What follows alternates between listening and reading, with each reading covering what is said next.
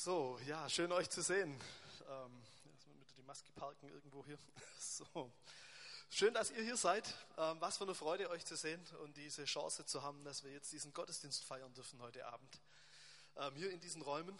Und vielen Dank auch Sibylle. Ähm, wir brauchen eure Mithilfe heute Abend. Von daher macht euch schon mal Gedanken. Ähm, wie in ein paar Minuten haben wir dann hier eine Gelegenheit, auch Dinge weiterzugeben. Ähm, natürlich unter allen Abstands- und Vorsichtsmaßnahmen, die dazugehören. Ja, und zwar das Thema habt ihr schon gehört gerade. Ähm, letzte Woche im Online-Gottesdienst hatten wir es ja vom Lamm Gottes. Ähm, heute geht es mit dem Esel weiter. Zugegeben nicht der Esel Gottes, aber mindestens ein Esel. Ähm, an was erinnert euch dieser Esel? Gibt es da Ideen, wenn ihr so an die Bibel denkt? Wem fällt eine Geschichte mit dem Esel ein? Bileam, ja, darum geht es heute Abend nicht, die wäre auch interessant, aber der Einzug nach Jerusalem, Passafest, hier kam schon, genau, super, perfekt. Ähm, und ihr seht schon, es macht Sinn, laut und deutlich zu reden, aus verschiedenen Gründen. Zum einen, weil wir die Masken aufhaben ähm, und ich euch sonst schlecht verstehe. Und das andere ist, äh, mein eigenes Gehör oder beziehungsweise mein Hörgerät äh, mit der Akustik in Verbindung ist das ein Desaster hier drin. Von daher laut reden am besten, ähm, dann verstehe ich euch auch. Ja, aber richtig, genau, der Einzug nach Jerusalem. Morgen feiern wir Palmsonntag, so in der gesamten Christenheit. Ähm, Palmsonntag, wir wissen schon, wo es herkommt, natürlich aus dieser Geschichte. Und ihr seht hier vorne schon den Esel. Was ist da passiert bei diesem Einzug nach Jerusalem, wenn wir uns da so kurz Gedanken drüber machen? Jesus kommt also vor diesem Passafest nach Jerusalem, ähm, gibt seinen Jüngern die Anweisung und sagt, geht in dieses Dorf und holt dort den Esel mit einer ganz interessanten Begründung. Er sagt ihnen, der Herr braucht ihn. Ich weiß nicht, ob zu dir schon mal jemand kam und sagt, du, ich, ich brauche mal dein Auto. Der Herr braucht es. Ich weiß nicht, wie du antworten würdest. Du würdest auch sagen, ja, alles klar. Ähm, jedenfalls, es hat funktioniert damals. Ähm, und sie haben den Esel quasi ausgeliehen. Jesus reitet auf diesem Esel dann vom Ölberg runter in die Stadt. Die Volksmengen sind da. Man kann das auch nachlesen in diesen Bibelstellen hier. Und hier sieht man auch ein bisschen, wo das ungefähr war. Ähm, hier drüben, so sah es ungefähr damals aus. Und das ist jetzt eher die moderne Version, wie es zwischenzeitlich aussieht. Jesus reitet also diesen Abhang runter. Die Leute werfen ihre Kleider vor ihn hin, so als Zeichen der Ehrerbietung. Sie haben diese Palmzweige in der Hand und sie jubeln und sie schreien und rufen ihm zu und rufen Hosianna, dem Sohn Davids, der König Israels. Gesegnet sei das Königreich Davids, das jetzt beginnt und so weiter. Und er wird wie ein König empfangen in dieser Stadt. Und wenn wir uns jetzt so darüber Gedanken machen und überlegen, was ist da eigentlich passiert in diesem Moment? Mein Jesus hat es ja so direkt gar nie eigentlich selber gesagt, dass er gesagt hat, ich komme jetzt hier als König in die Stadt oder so. Was meint ihr, was denn die Leute von diesem Jesus erwartet haben in diesen Tagen danach? meine, wir kennen schon das Ende der Geschichte. Wir wissen, dass dann die Kreuzigung kam, ein paar Tage später. Aber was denkt ihr? Was hätten denn die Leute erwartet? Was Jesus denn, was hätte Jesus denn tun sollen in den Augen von denen, die das da gerufen haben? Von den Römern befreien, genau. Die waren ja damals die Regierenden im Land. Das wäre natürlich sicher eine Erwartung gewesen. Dass er im Prinzip kommt, um politisch sozusagen die Macht zu übernehmen. Nur uns fällt natürlich schon auf, dass da manches nicht so ganz zusammenpasst. Also einmal der Esel und dann, wo ist die Armee? Ähm, die fehlt dann irgendwie auch in dem Fall. Aber das war sicherlich eine Erwartung, die die Leute damals hatten. Und bei uns ist es ja oft auch so im Christlichen, wir verstehen das dann meistens ja so, dass, dass Jesus eben diese Erwartung enttäuscht hat von den Leuten. Dass er kam, um irgendwie ein geistliches Königreich zu bringen, aber dass ihn das eigentliche Königreich und die Römer in dem Fall ja eigentlich gar nicht so interessiert haben. Aber war das tatsächlich so? Wir schauen mal noch ein Stückchen weiter, wenn wir die Bibelstellen kurz einblenden können auf der nächsten Folie. Dann lesen wir nochmal in Matthäus 21 zwei Verse, und zwar die Verse 4 bis 5. Da erzählt nämlich der Matthäus, was da eigentlich passiert in dieser Geschichte. Und dort heißt es, dies aber ist geschehen, damit erfüllt wurde, was durch den Propheten geredet ist. Der spricht, sagt der Tochter Zion, siehe, dein König kommt zu dir, sanftmütig und auf einer Eselin reitend, und zwar auf einem Fohlen, dem Jungen eines Lasttiers. Also Matthäus sagt, Da gab es einen Prophet, der hat es genauso schon angekündigt, lange vorher. Wenn man jetzt mal genau nachschlägt, dann ist es so, dass es im Neuen Testament oft so ist, dass da mit so Andeutungen gearbeitet wird. Man nimmt quasi einen Teil vom Satz, zitiert den und meint damit aber, dass sich der ganze Inhalt, wo der Satz eigentlich herkommt, auch mit auf diese Stelle bezieht. Ganz spannendes Prinzip, ähm, übersieht man sehr schnell, vor allem wenn man jetzt nicht ganz so fit im Alten Testament unterwegs ist, weil da kommen die Anspielungen ja immer her im Neuen Testament. Ähm, wenn man das jetzt so sieht und liest, stellt man fest, der Prophet, waren eigentlich zwei Propheten genau genommen. Das war nämlich einmal der Jesaja in Jesaja 62, Vers 11, wo es heißt, sagt der Tochter Zion, und dann kommt da einiges danach. Und dann war es der Prophet Zachariah in Kapitel 9, nämlich mit dem neunten Vers. Und da steht das meiste von dem drin, was der Matthäus so zitiert hier. Mit dem Dein König kommt zu dir und so weiter, demütig und auf dem Esel reitend. Also sehen wir, das ist offensichtlich der Hintergrund von dem. Und Matthäus sagt, genau das hat sich jetzt erfüllt. Jetzt müsste man natürlich nachschauen in Jesaja und Sacharja, was denn da so alles noch drin steht. Wenn das die Anspielung auf diese Texte ist, dann müsste der eigentliche Sinn ja da drin zu entdecken sein. Vielleicht können wir noch mal eins weiterspringen von den Folien. Ich versuche es mal ganz grob zusammenzufassen, was so in diesen Kapiteln jeweils Richtung Ende des Buches Jesaja und von Sacharja drin steht. Zum einen nämlich, dass Israel in das Land zurückkehrt. Dass Gott selber kommt und alle Feinde besiegt. Ein für allemal dass Jerusalem der Mittelpunkt der Welt wird und dass alle Nationen, also wir quasi, nach Jerusalem kommen, um Gott anzubeten. Und dass Menschen und Gott in vollständiger Gemeinschaft leben, dass weltweiter Frieden herrscht. Wow, was für starke Ankündigungen, oder? Bei Jesaja lesen wir dann auch noch von der neuen, vom neuen Himmel und der neuen Erde und so. Kommt uns auch aus dem Neuen Testament bekannt vor. Das wird nämlich in der Offenbarung nachher zitiert. Aber da steckt ganz, ganz viel davon drin. Und wenn man das so sieht, könnte man natürlich auf der einen Seite sagen, klar, jetzt sind diese beiden Propheten, wenn man überlegt, wann haben denn die jetzt gelebt? Das war zu der Zeit, als Israel im Exil war, als sie gar nicht in ihrem Land waren, als sie von den Babyloniern erobert waren und eigentlich darauf gewartet haben, dass sie irgendwann zurück dürfen.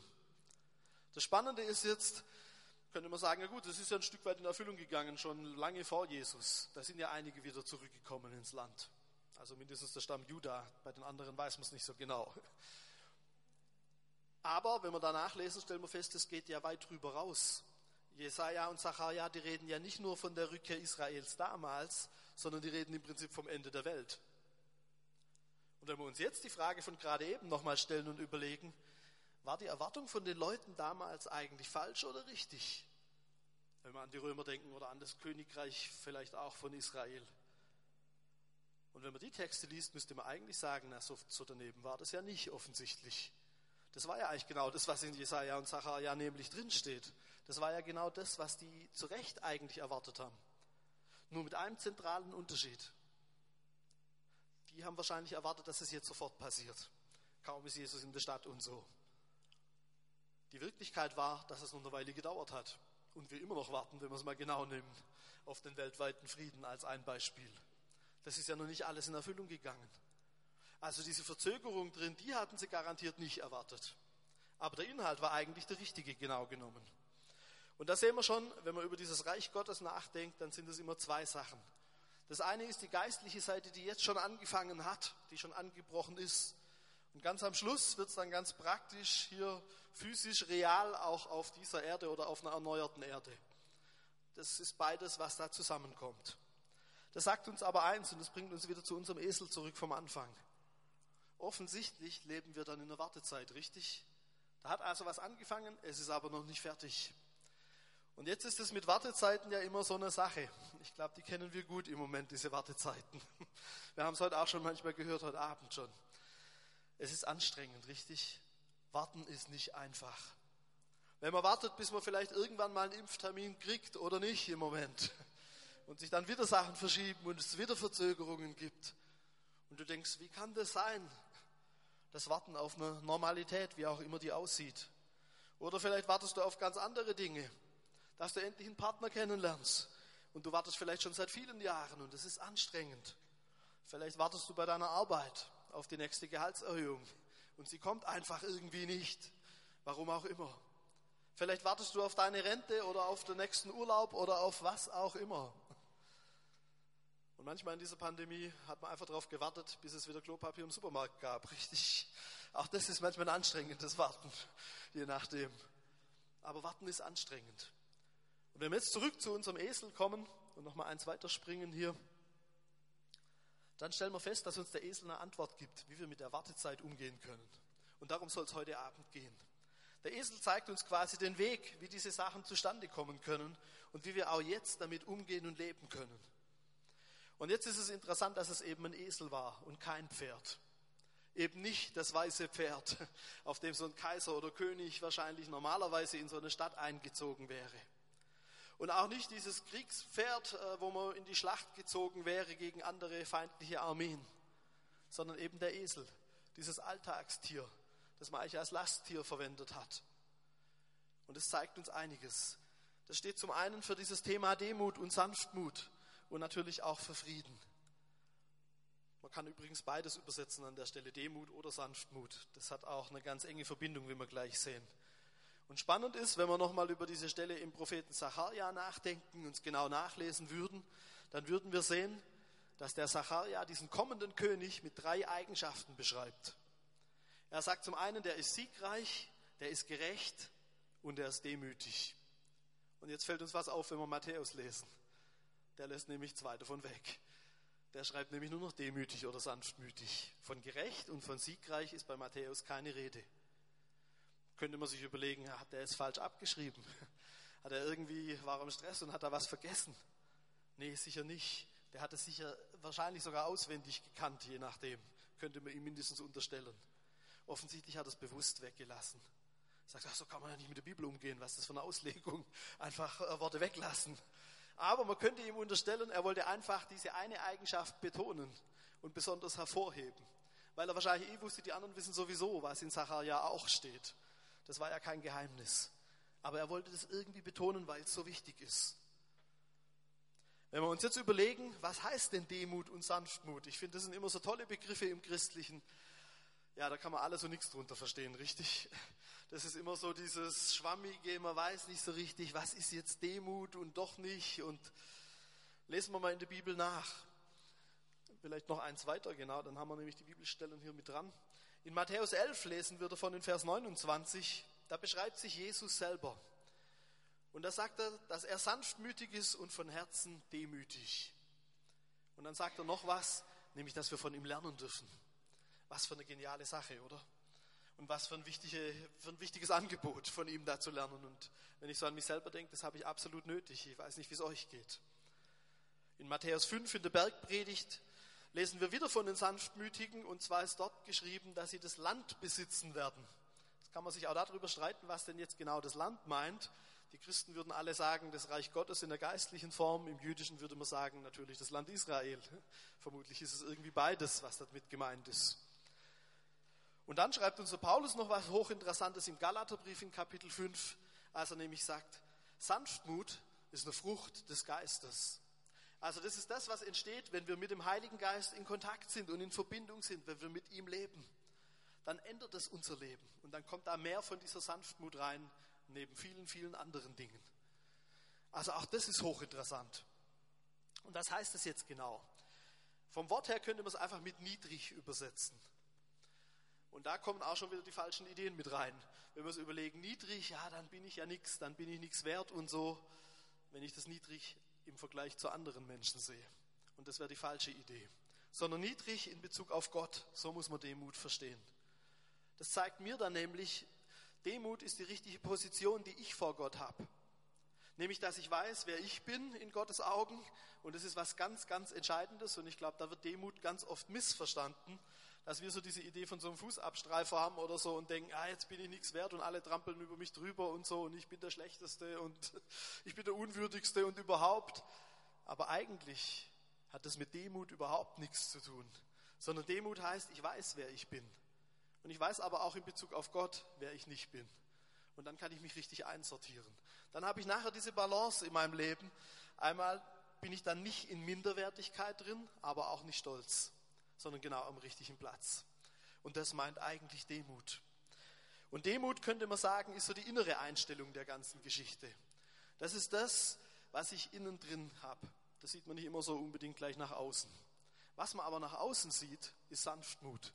Man könnte sagen, Sanftmut ist so die äußere Erscheinung von Demut. Nämlich, wie gehe ich denn mit anderen praktisch um? Wie behandle ich denn andere? Und da könnte man sagen, da gehört natürlich dazu milde, gütig, freundlich sein gegenüber anderen. Selbstbeherrschung ist da sicher ein Punkt.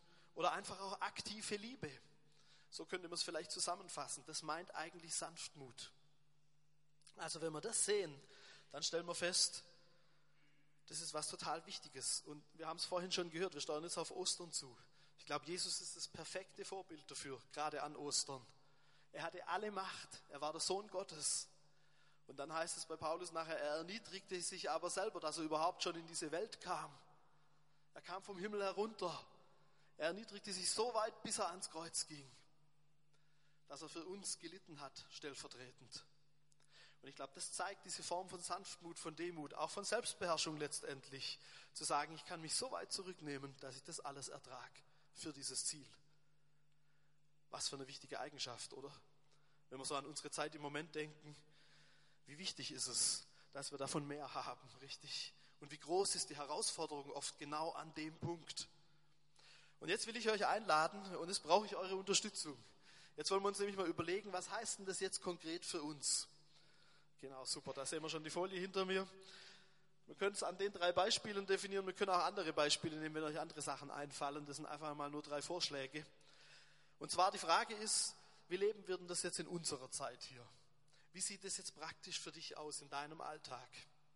Was für Erfahrungen hast du denn damit gemacht mit Demut und mit Sanftmut? Und ich gebe euch noch ein paar Sekunden Zeit. Ich erzähle noch kurz eine Geschichte von mir, wo mir das sehr nachhaltig hängen geblieben ist. Ähm, und dann dürft ihr loslegen. Dann äh, kann immer einer nach dem anderen, natürlich mit Abstand, wer das will, gerne hier vorne ans Mikrofon kommen und uns einfach kurz berichten in euren Worten. Und wir werden das auch dann nicht mit im Internet veröffentlichen, keine Sorge. Die restliche Predigt schon, aber ich denke, den Teil schneiden wir natürlich dann raus, keine Frage. Wenn ich über Sanftmut nachdenke, muss ich oft immer an meinen alten Job denken, den ich ein paar Jahre bevor ich hier angefangen habe, ja gemacht habe. Damals habe ich an einer Hotline gearbeitet im IT-Bereich und war für die Leute zuständig, die mit ihrem Drucker, iPhone, Notebook oder ähnlichem nicht mehr klarkamen ähm, und gewisse Probleme dann hatten und einfach Hilfe gebraucht haben. Und ich war derjenige, der die Probleme dann lösen durfte. Natürlich mit ein paar anderen zusammen, zum Glück nicht alleine. Aber wie das eben so ist und wie wir das alle auch kennen, es gibt nichts Schlimmeres, als wenn das Ding hier nicht läuft, richtig? Das ist kurz vorm Weltuntergang immer, das ist der Super-GAU überhaupt. Ich bin über WhatsApp nicht mehr erreichbar, Hilfe. Gut, das gab es damals, war das noch nicht ganz so hoch im Kurs und auch nicht in diesem Unternehmen. Ähm, aber so ist es ja im Privaten. Und für mich war, oder für uns alle war immer die Herausforderung, dass die Leute natürlich ziemlich emotional angerufen haben, könnt ihr euch denken. Keiner war begeistert, wenn was nicht funktioniert hat. Zum Teil war das schon fast aggressiv, würde man sagen. Ähm, und dann immer natürlich, das muss sofort laufen und was habt ihr da gemacht? Und äh, vor drei Wochen war einer von der IT mal im Büro und seither läuft nichts mehr und ihr kennt diese Geschichten. Ähm, vielleicht kommt es dem einen oder anderen bekannt vor. Die Frage war, wie darauf reagieren. Und mich hat dann ein Bibelvers angesprochen und ich weiß nicht, da habe ich echt oft gebetet in der Zeit. Und der war, ich habe mir manchmal schon überlegt, ob ich den irgendwie so als Aufkleber auf meinen Rechner vorne dran klebe, aber habe gedacht, na, vielleicht ist es doch zu provokativ. Der kommt aus Sprüche 25, Vers 15 und dort heißt es, durch langen Atem wird ein Richter überredet und eine sanfte Zunge zerbricht Knochen. Gedacht, vielleicht ein bisschen brutaler Vers zum an den Rechner kleben, aber letztendlich fand ich den Inhalt so stark davon, wo ich gedacht habe, hey, die sanfte Zunge, die hat so eine Macht, viel mehr als man vielleicht auf den ersten Blick sieht. Und das hat mich irgendwie motiviert, anders auf die Leute einzugehen. Das hat nicht immer geklappt, keine Frage. Und manchmal ist es auch echt eskaliert. Aber manchmal hat es auch echt was gebracht. Und ich bin den Leuten anders begegnet, in einer anderen Freundlichkeit. Und auf einmal, so nach, ersten, äh, nach den ersten paar Sätzen, wurde die Stimmung anders. Und man konnte Probleme wirklich lösen, statt einfach nur äh, weiter zu eskalieren und sich weiter anzuschreien oder weiter zu diskutieren oder was auch immer. Sanftmut kann eine ganz schöne Auswirkung haben. Und irgendwann ging das so weit, dass viele, viele Leute dann schon an der Hotline gesagt haben, äh, ich will den Herrn Meier sprechen. Das war dann nicht immer ganz so clever, weil dadurch ist dann zu viel Arbeit oft bei mir gelandet wie bei anderen. Ähm, aber ich glaube, da hat Gott was in mir verändert, dass es so weit kam und dass es überhaupt möglich war.